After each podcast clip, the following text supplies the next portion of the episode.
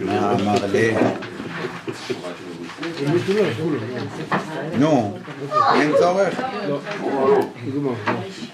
שלום עליכם. אורי, אורי, אורי, זה הרמתי.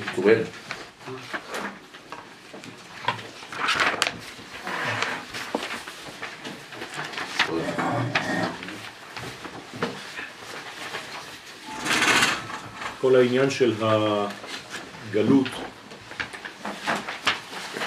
ואנחנו ב...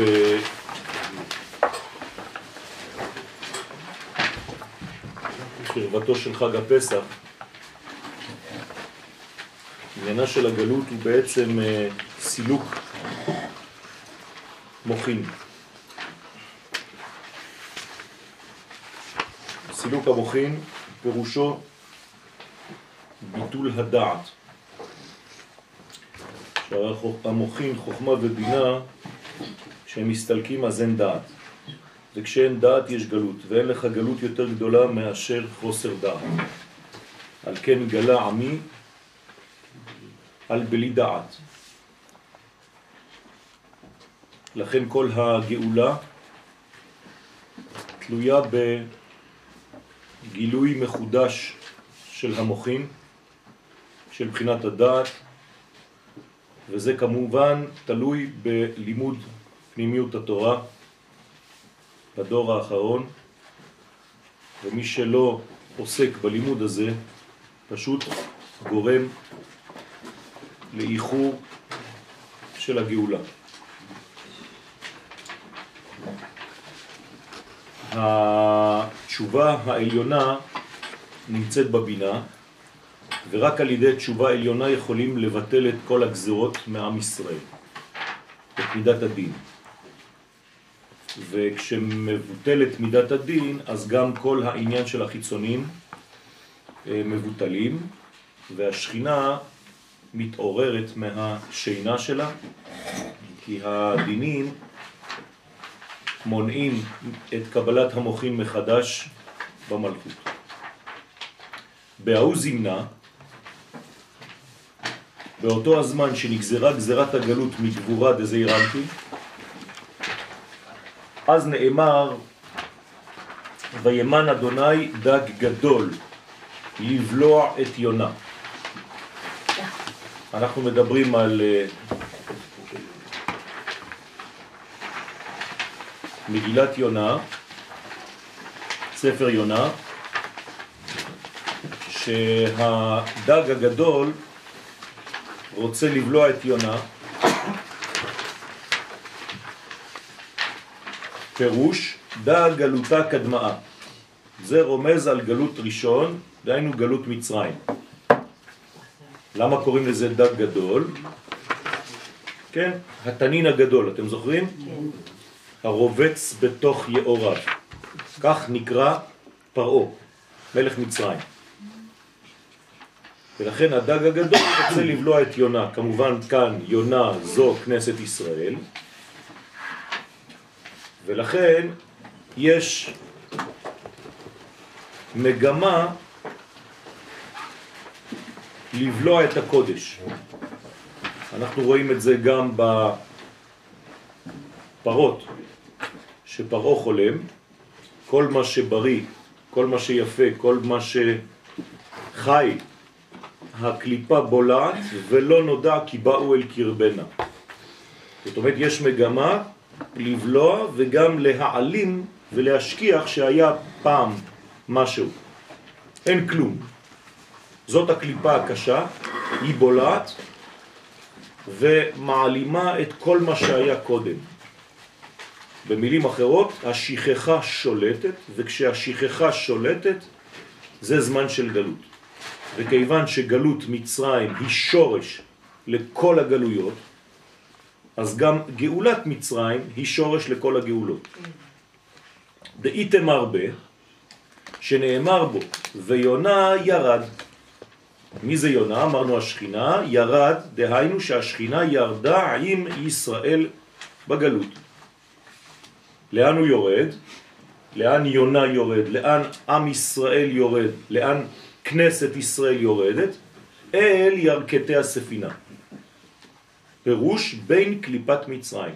ירכתי הספינה, זאת אומרת, מקום שמעלים, שבולע בלב ים, זאת אומרת בלב מציאות בלתי יציבה, שהכל בעצם בעולם התמורות, הכל זז, כמו בלב ים, ודאו, וזה מה שכתוב, אנוכי ארד עמך מצרימה, כי אנוכי סוד השכינה.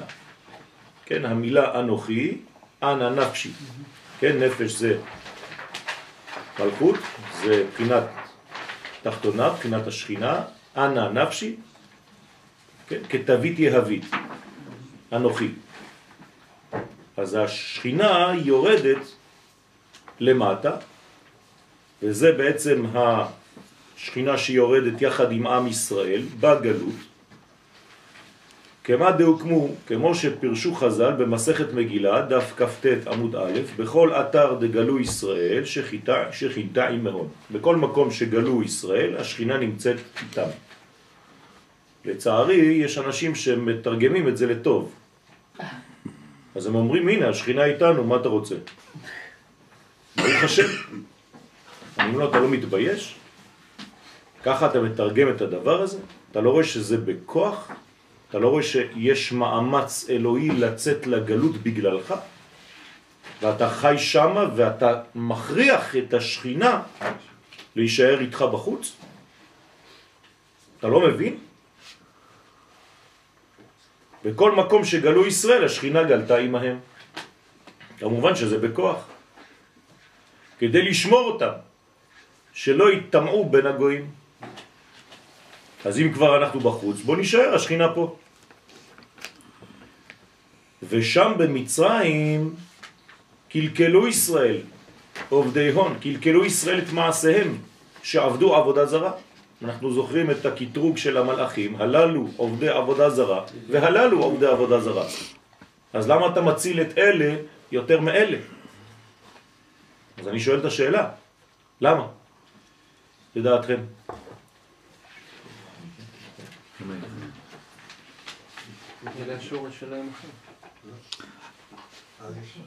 אה, כי אלה לא עשו את התכלית של הירידה? ואלה כן?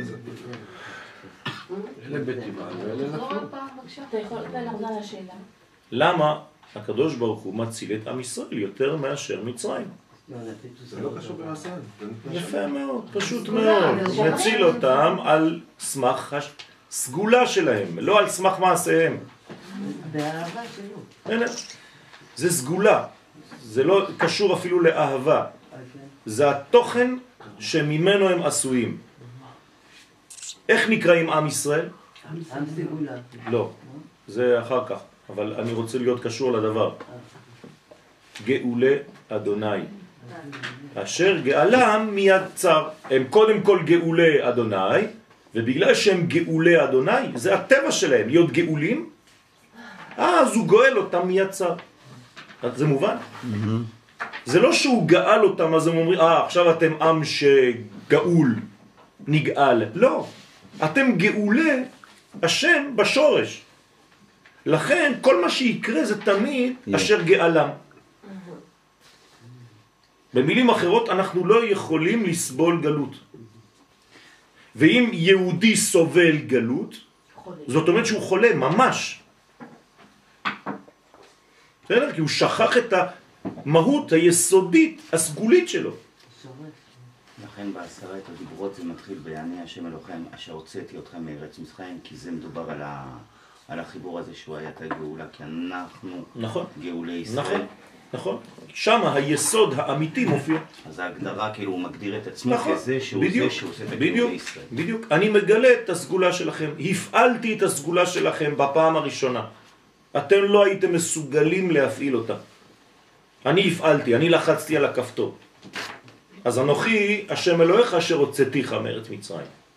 אבל אתם, תסגרו, אבותיכם. מאיפה הם באים? מאיפה באים האבות? מאיפה הם באים? מה כתוב עליהם? מעבר לנהר ישבו אבותיכם, מעולם. מה זה מעבר לנהר? מי זה הנהר? הנהר זה עולם הזה. אדם והמוחין. מהצד השני של העולם הזה. זאת אומרת, אנחנו ביסוד שלנו עולם הבא. איך קוראים לבינה? עלמא דה. חירו, עולם החירות. אז אם אנחנו יושבים שם ביסוד, זאת אומרת שהיסוד שלנו הוא חירות. אנחנו לא יכולים לעשות אחרת.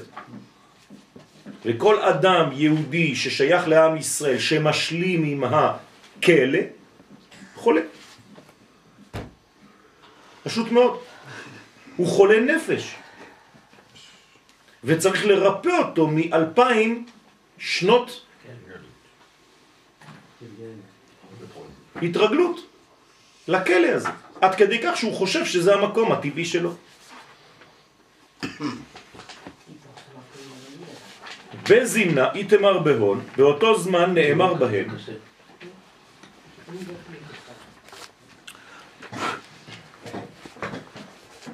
שלשום נתתי אה, שיעור בטלפון, קצר, עם אה, ידיד שגר בבית וגן, כן, על שיטה של ראייה של המציאות. ואמרתי לו, אתם לא מבינים כלום. סליחה, עם כל הכבוד שאני נותן לך, אתם לא מבינים כלום בתורה. מחילה מכבודך. אתם מאחרים את הגאולה. עם כל הדתיות הזאת. בגלל הדבר הזה. לכן אין לכם יחס לא לארץ ישראל, לא למדינת ישראל, לא לאסתטיקה, לא לניקיון.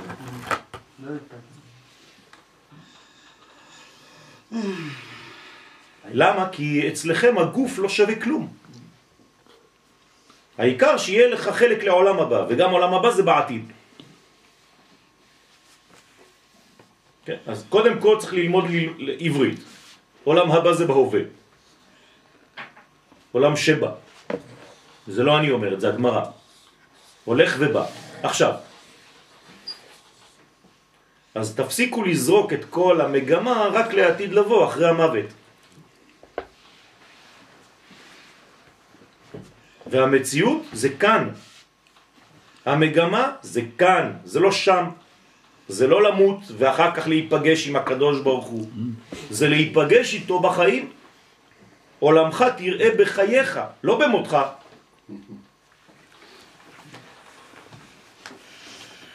לכן נאמר, ויקום מלך חדש על מצרים. מה זה מלך חדש על מצרים? מלך שלא יודע את יוסף, נכון? אשר לא ידע את יוסף. מה זאת אומרת לא ידע את יוסף? מה הוא לא ידע? קודם כל הוא לא ידע. כלומר אין לו חיבור. דעת. אם אין לו דעת, אז הוא גלות, אז הוא מלך הגלות, זה בסדר. אשר לא ידע, דבר ראשון. את יוסף, מה זה את יוסף? עם יוסף, נכון? את בתורה זה עם. כלומר, מה הוא לא יודע? יסוד. זאת אומרת שחסר לו מה? אלמנט מחבר בין שמיים וארץ. נכון? אם אין לו יוסף. עכשיו, מי זה האלמנט הזה שמחבר שמיים וארץ? איך קוראים לו? חוץ מיוסף, כן? ישראל. כן. יפה. היה. ישראל. היה אחד בשמיים. לכן כתוב, חוץ. מחיה אחת בשמיים זה ברייתא, אבל אני רוצה פסוק מהתורה, מהתנ"ך. ישראל נקראים שארית יוסף. יוסף. למה? כי אנחנו היסוד. עם ישראל כולו הוא היסוד שמחבר שמיים וארץ. כלומר, אנחנו היסוד של מי? קודשה. של קודשא בריחו. שנכנס איפה? בעולם הזה. אז תשימו לב איזו פונקציה יש לעם ישראל בעולם. זה מבהיל. ולכן את בריתי איתם. אתם הברית שלי. ברית, באיזה יום עושים? ביום השמיני. זאת אומרת שאנחנו באים ממדרגה שהיא מעבר לטבע. ולכן אנחנו באים מהעולם הבא. מה זה עולם הבא? לא אמרתי עולם שיבוא, כן? מהפנימיות של העולמות. זה נקרא העולם הבא. אנחנו באים מהמדרגה שהיא מהעולם הבא. לכן רק אנחנו מסוגלים להביא את העולם הבא ולתרגם אותו לעולם הזה. מי נמצא גם אצלו וגם אצלה? היסוד. נכון? הוא שייך לו והוא נמצא בה. זה מה שעם ישראל עושה בעולם. הוא שייך לעליונים ושייך לתחתונים. והמלך שלנו, מי זה? משה רבנו. לכן חציו ומעלה אלוהים, חציו ומטה איש. איש האלוהים. כל ישראל כמו יוס, משה. משה זה פנימיות העולמות.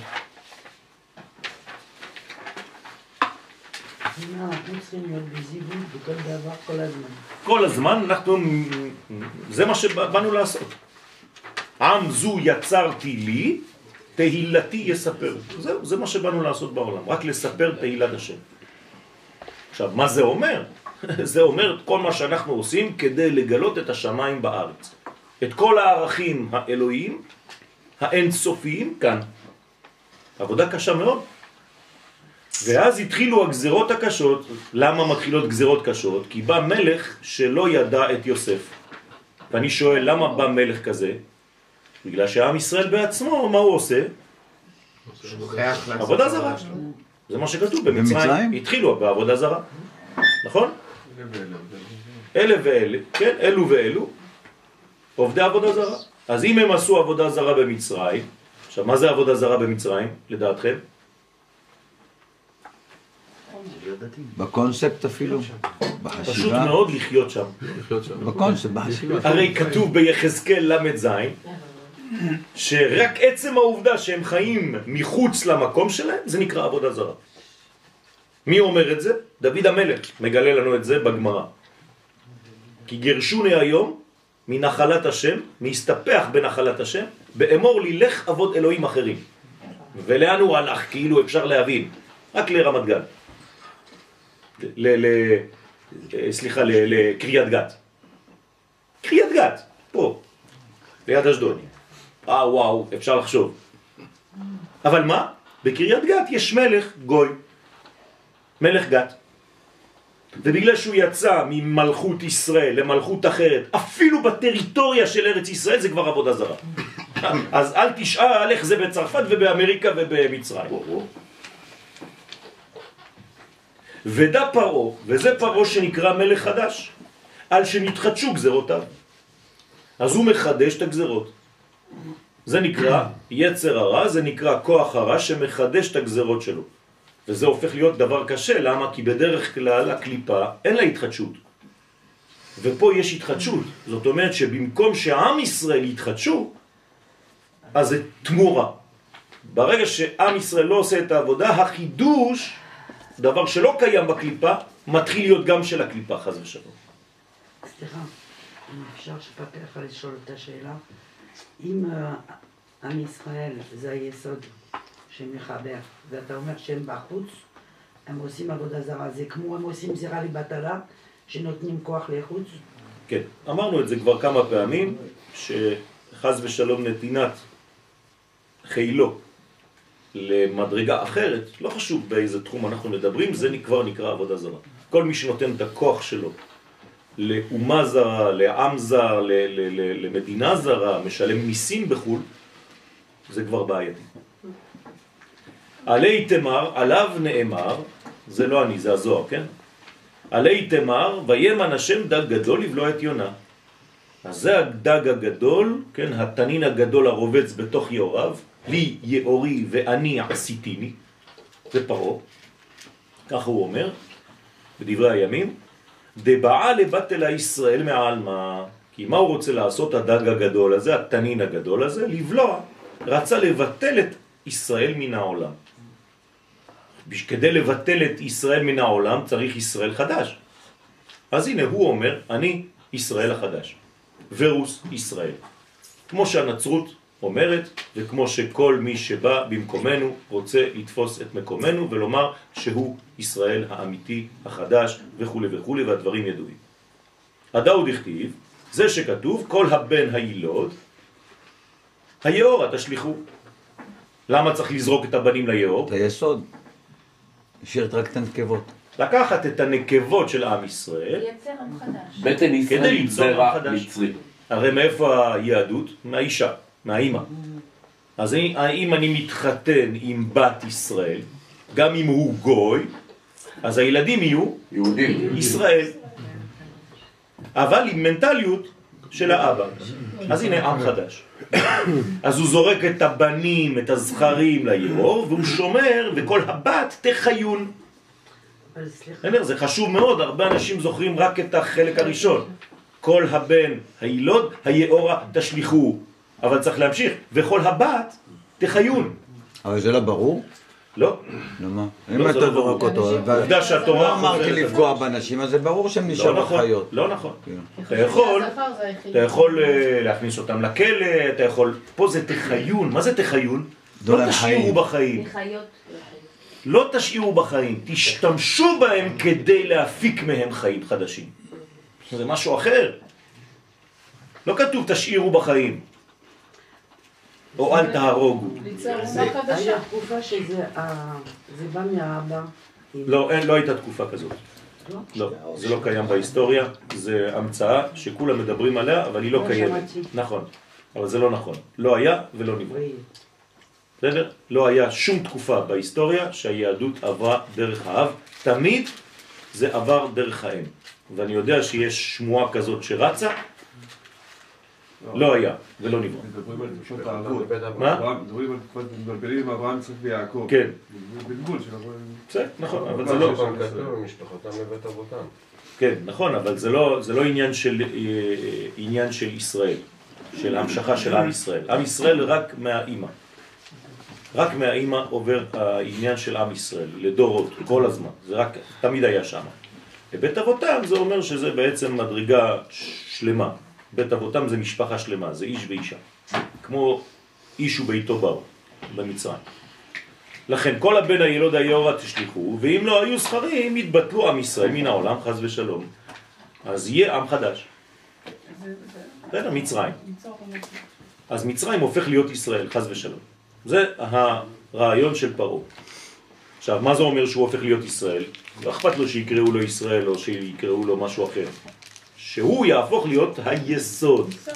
בסדר? הוא רוצה להיות היסוד. למה? כי הוא אומר, מי שמשמש בתפקיד הזה בהיסטוריה, הוא מקבל הכל. כי הרי הכל עובר דרכו. למה מקנאים בעם ישראל? כי בתת מודע יודעים שזה היסוד. עכשיו היסוד, מה הוא מעביר? הייתי. שואל, מה לא? הוא מעביר הכל. אז השפע, הפרנסה, החוכמה, הכל צריך לעבור דרך עם ישראל. לכן זה משגע את האומות.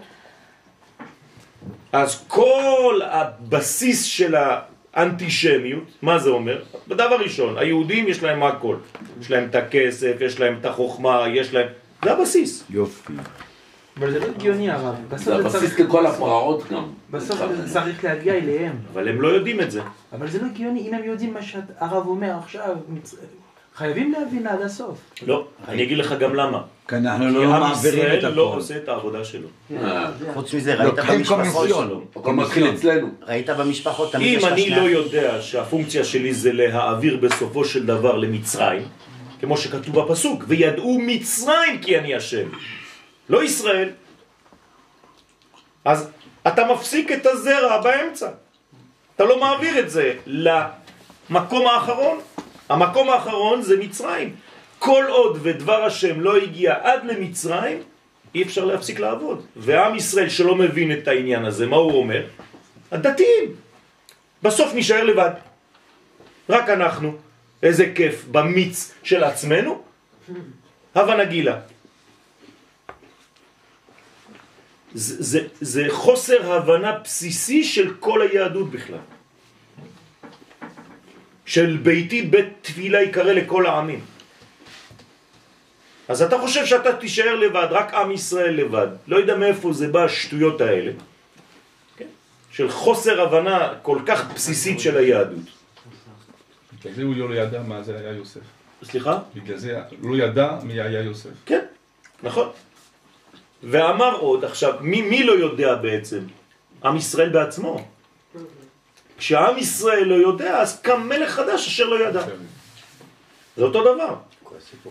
כי אנחנו מספרים, אמרתי מקודם, נכון? לפי הפסוק, ישעיה מ"ג, תהילת תהילתי יספרו.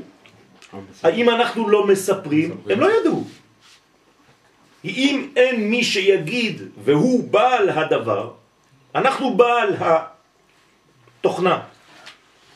אם אני לא מגלה אותה, איך הם ידעו את זה? אצלנו. אם אני בעצמי לא מלמד את זה לתלמידים שלי, אם אני לא לומד את זה אצל רבותיי, אז איך אני אגלה את זה?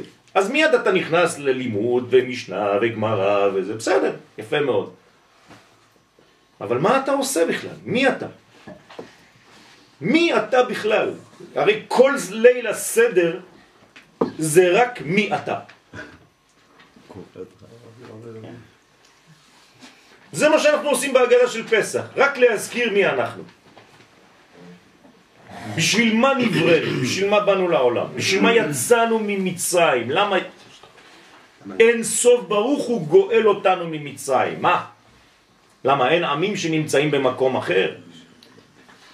למה הקדוש ברוך הוא בא לגאול אותנו ממצרים? מה קורה? תשובה, מהפכה עולמית. ביום הזה שיצאנו ממצרים, לחצו על הכפתור של הגאולות, כל הגאולות, בכל התחומים. פעם ראשונה שיש גאולה בעולם, בכל הגאולות. זה השורש להכל, זה נקרא אביב.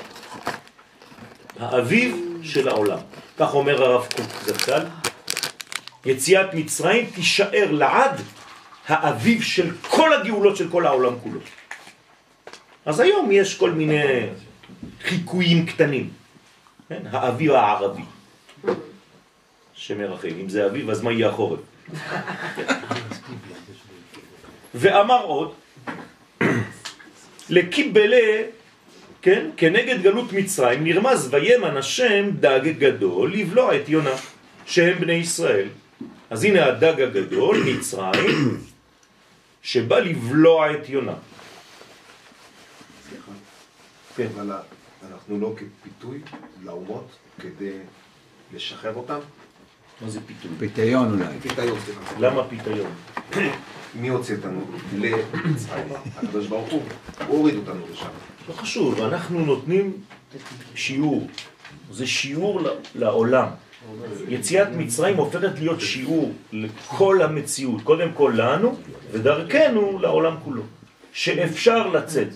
אתה מכיר את הביטוי הישראלי, נכון? עברנו את פרעה, נעבור גם את זה. זאת אומרת, זה, השחרור. בבן בין האומות. כן, כן, כן. זה כבר אנחנו לקחנו איתנו דוגמית. הוצאנו איתנו ממצרים דוגמית מעם ישראל, מה- מהאומות. כדי לומר להם ברמז, זה מה שעשה משה. אנחנו הולכים לשחרר גם אתכם. גם היום. זה נכון. נכון, נכון, גם היום. ואמר עוד, לקיבלה כנגד גלות מצרים. אז מה זה וימן השם דג גדול? גדול, מה זה גדול? ספירת החסד, נכון? לא יודע. אז דג גדול זה לכאורה תרתי דה סתרי. הרי דג זה מצרים פה, ואתה אומר לי דג גדול, כלומר קליפה של חסד. אז הנה, נתתי לכם כבר את התשובה. אז מה זה מצרים? זה הקליפה. קליפה אבל של חסד. כלומר, כיף להיות שם. אתם מבינים מה זה? זה לא מה שאתם רואים בסרט.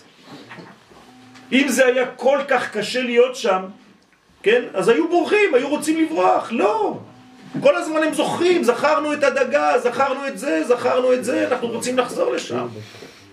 וכל יהודי שעולה היום ועדיין לא הפנים את הרעיון, כל פעם שיש לו בעיה קטנה, חוזר. הוא חוזר לאימא.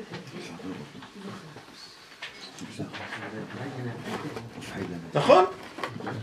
ובמיוחד, תשימו לב, זה דברים מאוד מאוד חזקים. אבל דג זה גם, יסוד. נכון, אבל זה יסוד של חסד. אז יסוד של חסד של קליפה? בוודאי. אז מה, מתי זה עוד יותר? לא, לא, לא, לא, תוציא- אל לא, תהרוג, אל תהרוג, לא, לא, תזרוק אותה אבל הוא בחוץ. יחזור, אני רוצה לשים אותו פה, הוא ישמע את השיעור, הוא ישמע את בחוץ. השיעור ככה, הנה. וימן השם דג גדול, אז זה דג של חסד. עכשיו, מה זה אומר? זה אומר שכל פעם שיש חסדים, זה יעורר את עם ישראל להישאר. אז הגעגועים הם תמיד בתקופות של חסדים. גם בשנה. כשהגוי מתנהל קצת יותר בחסד, אז היהודי שעזב את הגלות רוצה לחזור לשם. קרי, חג המולד. מתי היהודי רוצה לחזור קצת לפריס? בחג המולד. כיף. לעשות את כל הבוטיק בשאנזליזה, כן? כי זה תקופה של חסד. כי אז הגויים כאילו מגלים חסדים. כולם נותנים לכולם, הם הופכים להיות כמו ילדים קטנים.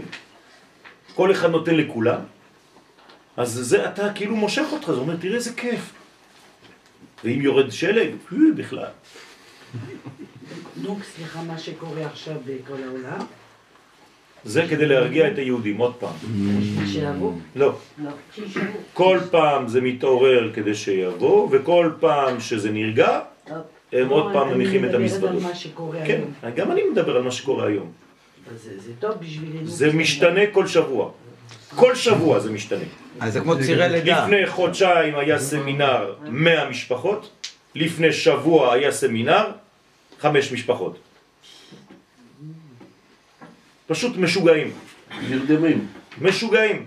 כל פעם אה, אתה חושב שזה עוד מתעורר בגלל שהיה איזה משהו גדול, זעזוע, ואחרי זה הכל יורד. כן, בכוח שטות. כן. זה- כי אין, אין, אין. כיוון, אין כיוון. זה לא עניין של, של זעזוע או פיגוע, הם לא מבינים את היסוד שהמקום שלהם צריך להיות פה. זה רק פחד, אם זה בריחה, אז בריחה, אז כשצריך לא ברוח, לא, אין מה לברוח, אז לא בורחים. אתם לא שמעתם את הרבנים שמדברים בטורקיה ובכל מקום ברדיו? תמיד מראיינים את הרבנים של המקום, נכון? אז עם המבטא של אותו, אותה מדינה, לא חשוב איפה הם נמצאים, מדברים עברית אבל עם המבטא של אותה מדינה, ולא, אין לנו בעיות כאן, ברוך השם היהדות, הכל בסדר. חיים בשכנות טובה. למה נבוא? אתם לא פוחדים, אתם לא אומרים לקהילה שלכם שאתם צריכים, לא, לא, לא, לא צריך הכל, חיים בקהילה, בהרמוניה עם שמים כל כובע ה... במקום כיפה. למה? כי מה שחשוב זה לשמור שבת ולעשות מגילת אסתר. מה אכפת לי איפה אני נמצא? אז שואלת אותו הכתבת, כן, אתם הולכים לחגוג פורים כרגיל? כן, כרגיל. לא, אבל אם יש אה, פחות צמצומים ב- בזה, היינו צריכים לבטל ככה, אבל הכל בסדר. זה, זה פשוט תפיסה שחז ושלום רק ממשיכה, ממשיכה את הגלות, ממשיכה את הגלות, ממשיכה את הגלות. אז כל, כל העניין כאן זה להבין את הרעיון הכולל, קודם כל, לפני שנכנסים לפרטים. והרעיון הכולל זה מה הקדוש ברוך הוא רוצה, לא מה מעניין אותי. תחזור לטקסטים של התורה, ריבונו של עולם. מה הקדוש ברוך הוא רוצה מאיתנו? והוצאתי אתכם, וגאלתי אתכם, ולקחתי אתכם, והבאתי אתכם אל אדמתכם. וחייתם. וימן השם דג גדול לבלוע את יונה, שהם בני ישראל, דהיינו לקט, לקטלל, להרוג אותם. הוא מפרש לבלוע יונה לא כתיב, אלא לבלוע את יונה. מה זה מילת את? למה התוספת הזאת לבלוע את יונה? את, אתה, בא, לרבות רעיה מהמנה. כלומר המילה את בזוהר, אומר לנו פה, המילה את שבתורה, לבלוע את יונה, ב- ב- ב- בספר יונה, בא לרבות את משה רעיה מהמנה. זאת אומרת, להוסיף על לבלוע גם את משה שהוא הרועה הנאמן, שגם עליו נגזר להשליחו ביאור. זאת אומרת, גם הוא אחד מהבנים. שכן. כל הבן הילוד, היאורה תשליכו, קודם כל, ולפני הכל, משה. והיינו מילת עת, דעתיד להתייהבה, אורייתא על ידי, דאי היא מאלף ועד תו. זאת אומרת, למה עת? כי משה רבנו נתן לנו בעצם 22 אותיות של לשון הקודש. זה בתורה, ולכן משה נקרא עת. מאלף עד תו. הפכו את המילה תא. סלול. סלול. כלומר, משה רבנו זה התא של העת. בסדר?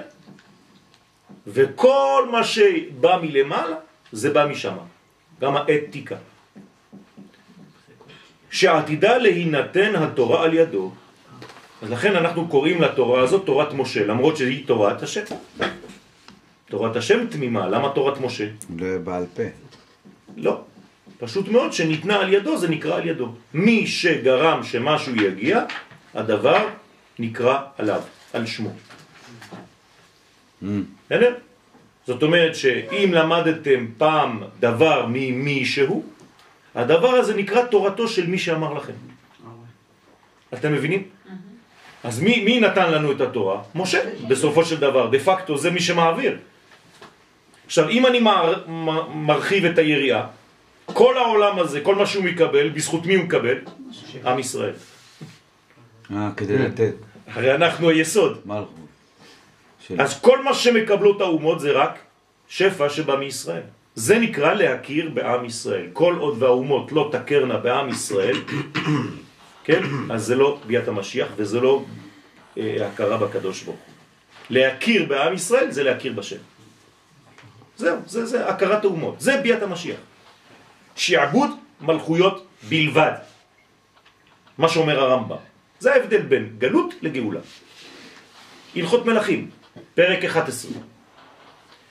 שהיא מאלף ועד תו, לכן נרמז משה במילת עת, כל אילן גלגולין על ידי הבו. כל אלו גלגולי הגזרות של גזרת הווה נתחכמה לו, היו בשבילו. מי זה הווה נתחכמה לו? לגואלם של ישראל, כך כתוב בפירוש. למי? צריכים למושיעם של ישראל. צריך להיות יותר חכם, כן? ממושיען של ישראל. כמובן שזה הקדוש ברוך הוא, אבל מי זה דה פקטו במציאות שלנו? משה. בגלל זה כתוב אבא ונתחכמה לו ולא להם. יפה.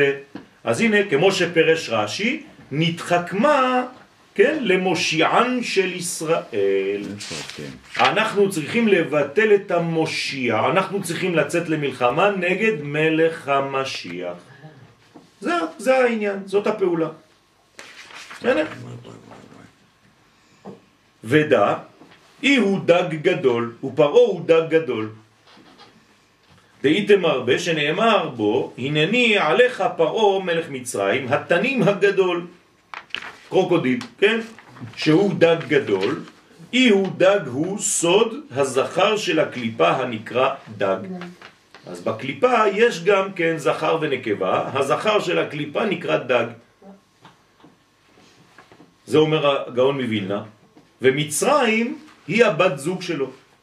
כלומר, פרעה מתחתן עם מצרים. פרעה זה הזכר, מצרים זה הנקבה. פרעה נקרא דג, ומצרים בת זוגי דגה. לכן קוראים דגה. כן, דג בלשון נקבה, דגה. ומה אומרים בני ישראל כשהם יוצאים ממצרים ומתחילים להיות רעבים? זכרנו את הדגה. כלומר, אנחנו מעדיפים את המלכות של הקליפה. את הנקבה שהייתה שמה. שהם כללות המצרים, הם בחינת בת זוגו. אז תשימו לב, תמיד יש זכר רוכב על נקבה. אין בקדושה זה עני ורוכב על חמור.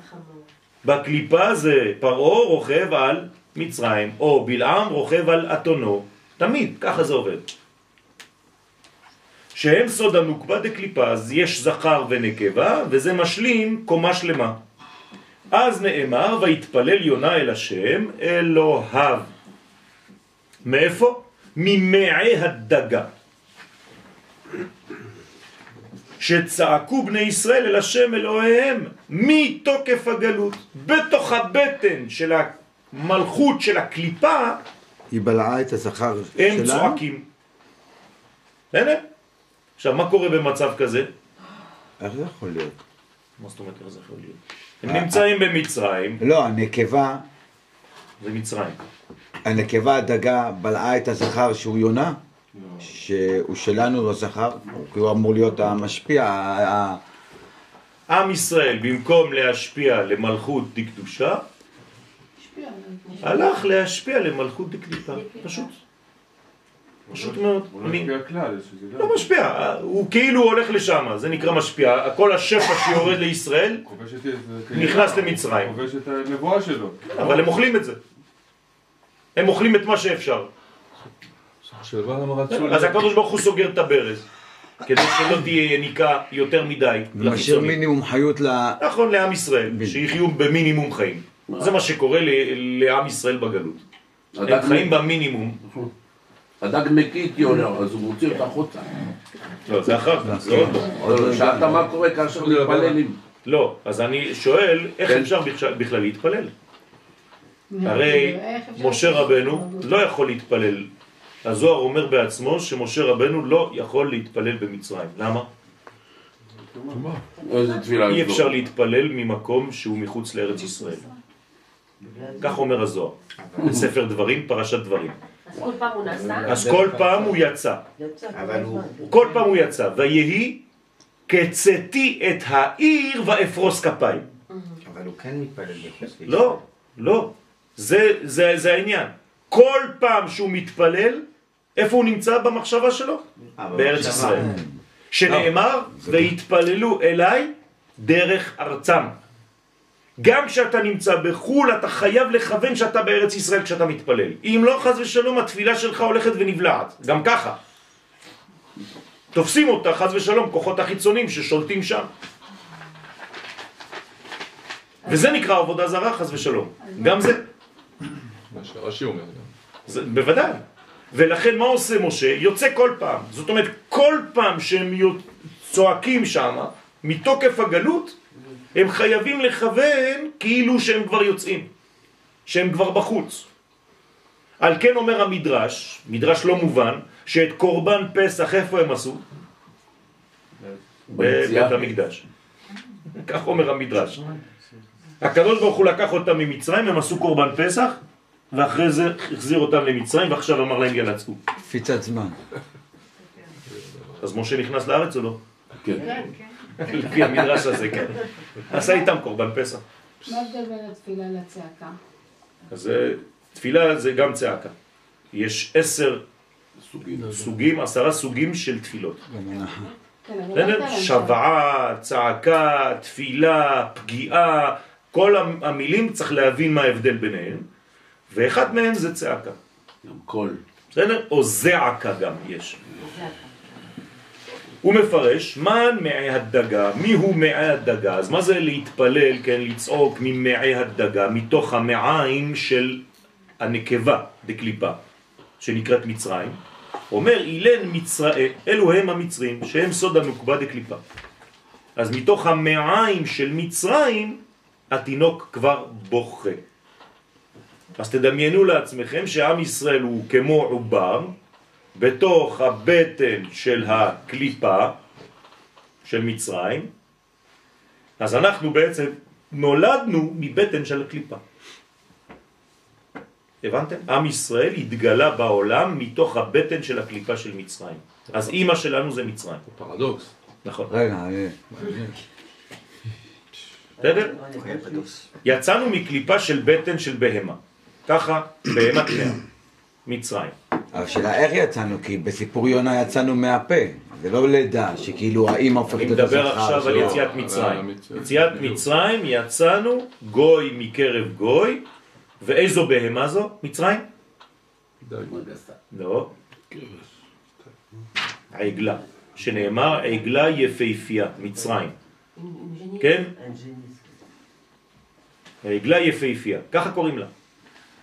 זאת אומרת שמצרים היא עגל, נקבה, עגלה, ובתוך הבטן של העגל, של העגלה הזאת, יפהפייה, כן? ככה כתוב. יפה. יצאנו משם. עכשיו, האימא שלנו בעצם היא מצרים. ארץ ישראל זאת האישה שלנו, ולא האימא שלנו.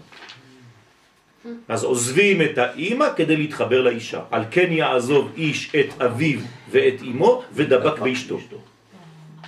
ומי שחושב שארץ ישראל זה אימא, אז יש לו בעיה.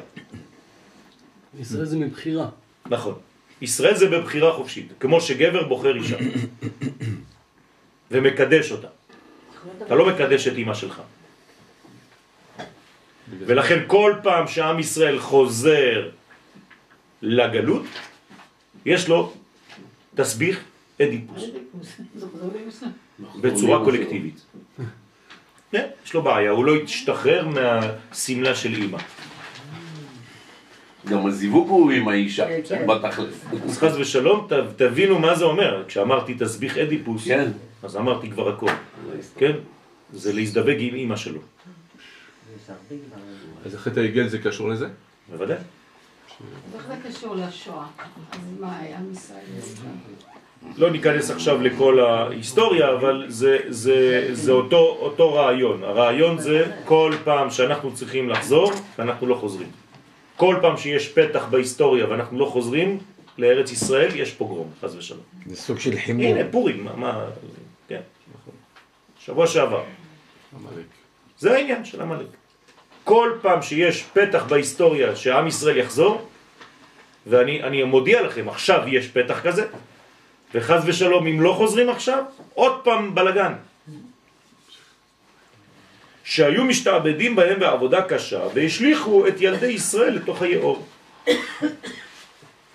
עכשיו, מה זה להשליך לתוך היאור? איפה זה היאור מבחינה של ספירות?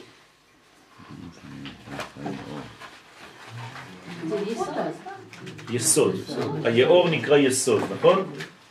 יאור. עכשיו, אם משליכים את הבן, כל הבן הילוד ליאור, מה זה אומר? מה זה אומר? מה, מה, מה הרעיון? שהבן לא יצא מהיאור כדי להגיע למלכות. כלומר, הם הורגים את התינוק ביסוד שלו, בשורש שלו. כלומר, לא נותנים אפילו לזרע להתפתח.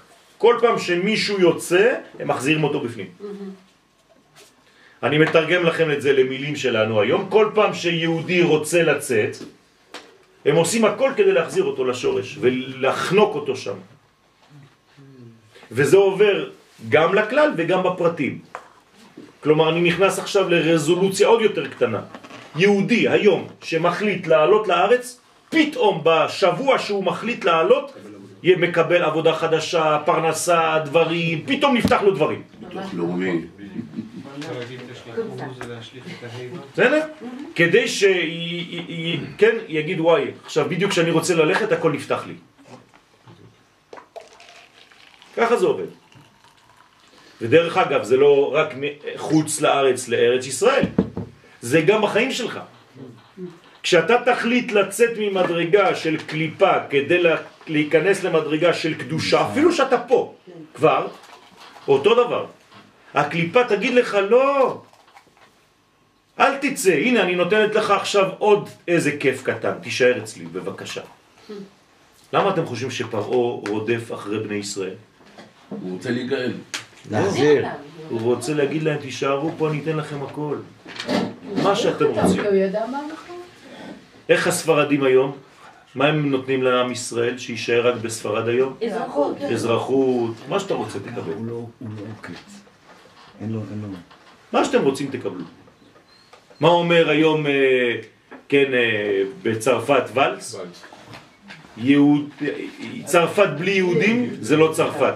שאל אותי ילד יהודי השבוע, שתבינו את, ה, את, ה, את המוח הדפוק, אז אני לא יכול לצאת. כך הוא אמר לי. כי ולס אמר לי שאם אני יוצא אז אין צרפת יותר. אז אני חייב להישאר שם. ולס אמר. מושיע. איך, מאיפה אתה ניגש כדי לענות בכלל? או שאתה נופל וגם מתייאש, או שאתה, כן, לוקח סבלנות עוד ומתחיל להסביר לו את כל... מההתחלה. אתה מאשים אותו. בתכלס, הוא הכי יהודי, הוא הכי מקורי והכי יהודי שאפשר, כי בסופו של דבר הוא לא עושה את העבודה. לא הוא מפחד על זה שצרפת תיפול, אז הוא נכון, נשאר כדי נכון. לשמור על צרפת. נכון. והוא עושה את העבודה שלו בצורה הכי נאמנה. ולכן. צעקו ישראל אל השם מתוקף שעבוד מצרים, כי הנוקבה דקליפה כוחה יותר. גדול מכוח הזכר. בסדר? תמיד בקליפה, ובכלל, האישה יותר חזקה מהגבר. נכון? ויותר מסוכנת מהזכר, תמיד. אצל בעלי חיים אתם יכולים להתקרב לזכר, לנקבה אתם לא יכולים להתקרב. יש לה, כשיש לה ילדים שהיא רוצה לשמור עליהם, חבל על הזמן. ולכן נאמר שצעקו ממעי הדגה שהיא הנוקבה דקליפה. כי שם הם הרגישו יותר במאסר. שם זה בעצם הכלא האמיתי. תמיד בנקבה, יותר מאשר בזכר. כלומר, במילים אחרות, מצרים יותר חזקה ויותר גרועה מפרעה בעצמו. בסדר? כי מצרים זאת הנקבה.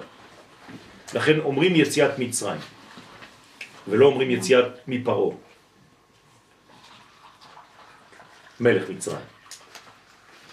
השבוע מצאו בארכיאולוגיה דווקא לפני פסח, כן, כל הסיפור עכשיו, את כל המלכים של מצרים, עוד איזה מלכה, נפרטיטי. מצאו אותה השבוע, את, ה, את ה, זה שלה, את הקבר שלה, מתחת לפירמידות שם. ועוד יום, ועוד יש לרמז במה שכתוב, וימן השם דג גדול, דא סמ"ם. הגענו לאמריקה. כן?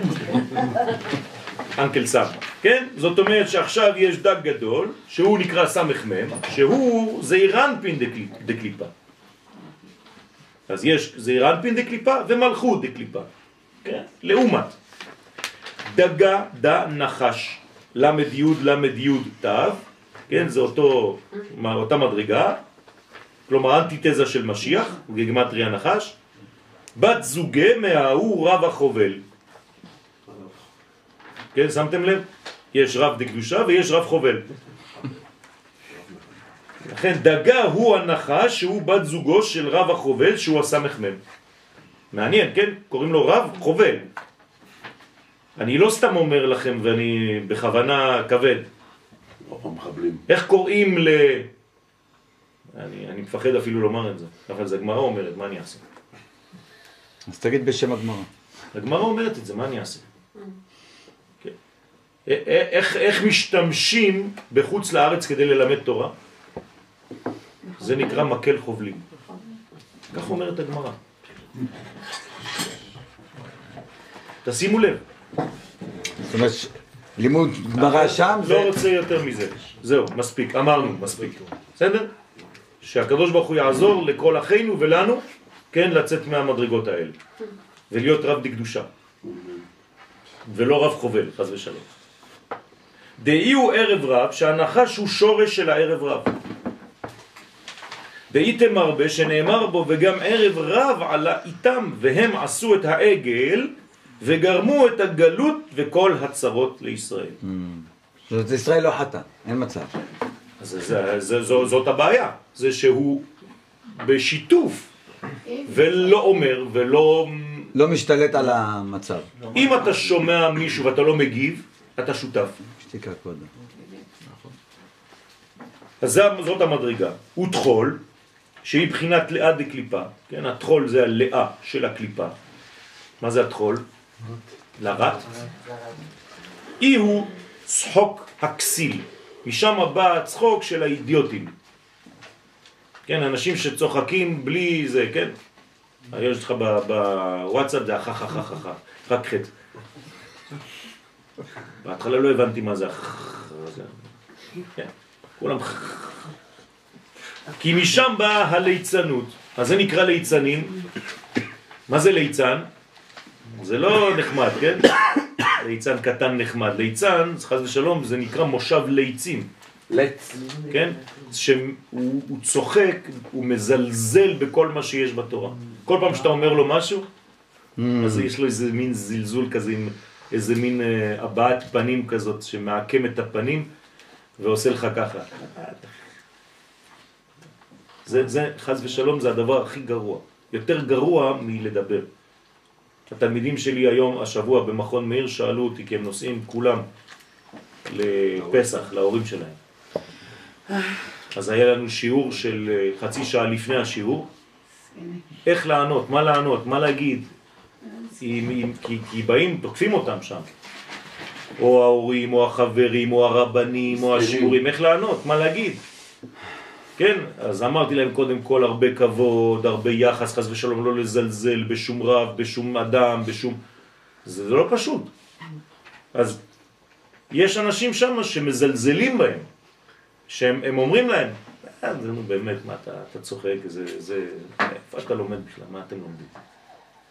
כאילו אתה בכלל, אין לך התחלה של דיבור, אדם שבא בגישה כזאת, זה כבר שובר לך את כל הזה, אין, אין יחס. אז אין פחד מזה שאתה והחברים שלך, ש- שהרבנים שם שמשקיעים כל כך הרבה מאמץ להטמיע בהם את אהבת הארץ ואהבת התורה ולחבר את הכל ופתאום הם הולכים לשם, יש כאלה שחוזרים ו- ושלא חוזרים אפילו, מתייאשים. ברוך השם. אז הם חוזרים. לא. שיביאו גם את ההורים שלהם. לא אכפת לי. אנחנו לא מגלגל, מגדלים תלמידים שהם רובוטים של מה שאמרנו. לא, ממש לא. אני מגדל תלמידים בסייעתא דשמיא שיש להם עמידה עצמית. וברוך השם העובדה מדברת בעד עצמה.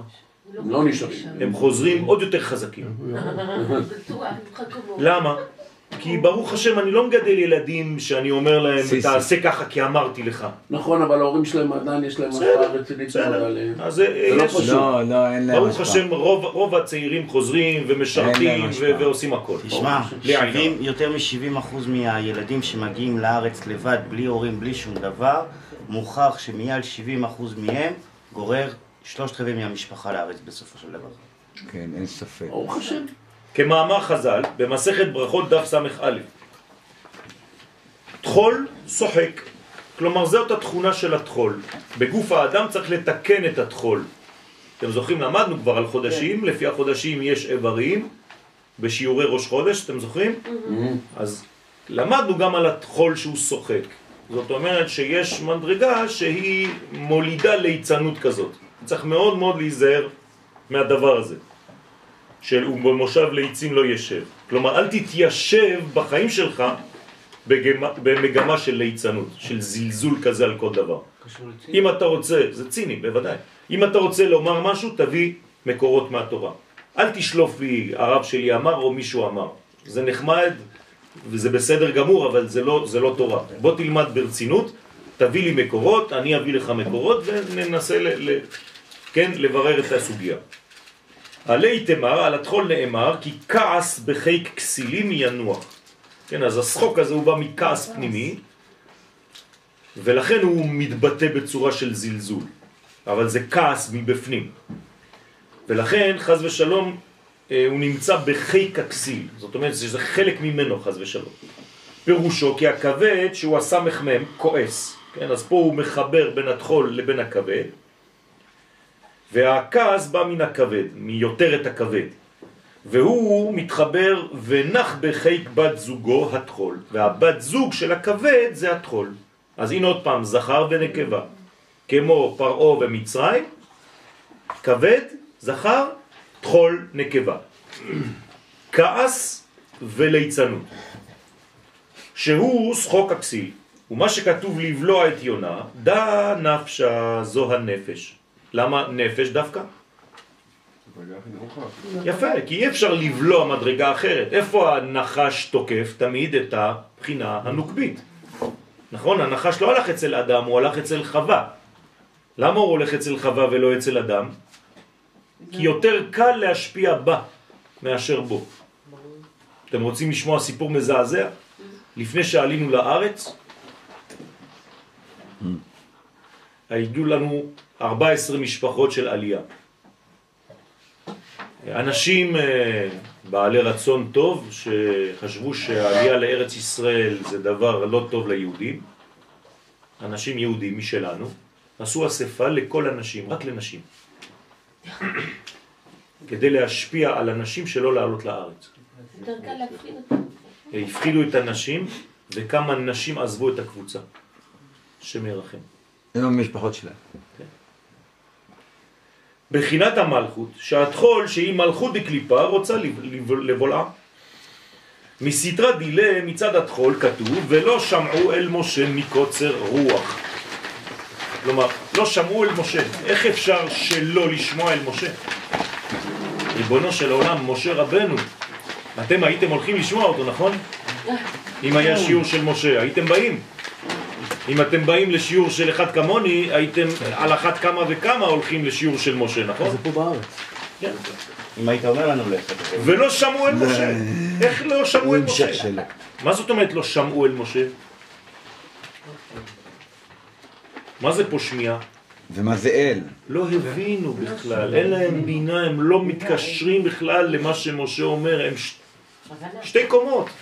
משה מדבר, משדר, ואתה למטה אין לך בכלל את הקו הזה של השידור, בסקאלה. אל משה. כי לא הגיעו על המדרגה הזאת בכלל. כי לא היה חיבור. אין דעת. משה זה דעת, משה זה יסוד דאבא. עם ישראל במצב הזה שם הם, הם, הם לא כלום. אז הם לא יכולים לשמוע. והנה, ממה? נותן לנו הכתוב את, את. הסיבה. מקוצר רוחניות. אין להם רוח, אין להם זעיר אנפין. זעיר אנפין זה רוח. אז מה יש להם רק? נפש. הרוח שלהם קצר. אז למה משה לא ירד את הדיבור בשבילם? כן. אז זה בדיוק העניין, משה כן עושה את זה, בדמותו של אהרון. אהרון עושה את זה, בסופו של דבר מי שיוצא זה מי שכן שמע בסופו של דבר, איכשהו. זה 1 חלקי 5, או 20 חלקי 100, 20 אחוז, ששמעו בסופו של דבר. אבל 80 אחוז לא. זה המון, זה קטסטרופה, זה פוגרום אחד גדול. שלא הייתה להם התעוררות הרוח דקדושה. עכשיו, אם אין רוח דקדושה, חייב שיהיה מה? רוח של שטות. הרי ככה זה עובד. אין, אין מקום ריק. מי שעובר עבירה, זה רק בגלל שנכנסה בו רוח שטות. אין אדם עובר עבירה, אלא אם כן נכנסה בו רוח שטות. מה זה רוח שטות? רוח של, של שטן. שטות מלשון סטייה.